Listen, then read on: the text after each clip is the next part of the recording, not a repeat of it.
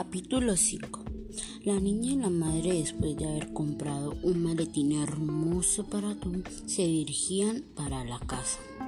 Al llegar a la casa y al abrir la puerta,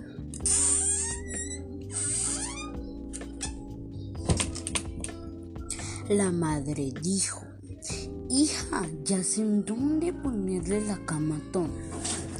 Mami, ¿en dónde? En el espacio entre la cocina y la sala.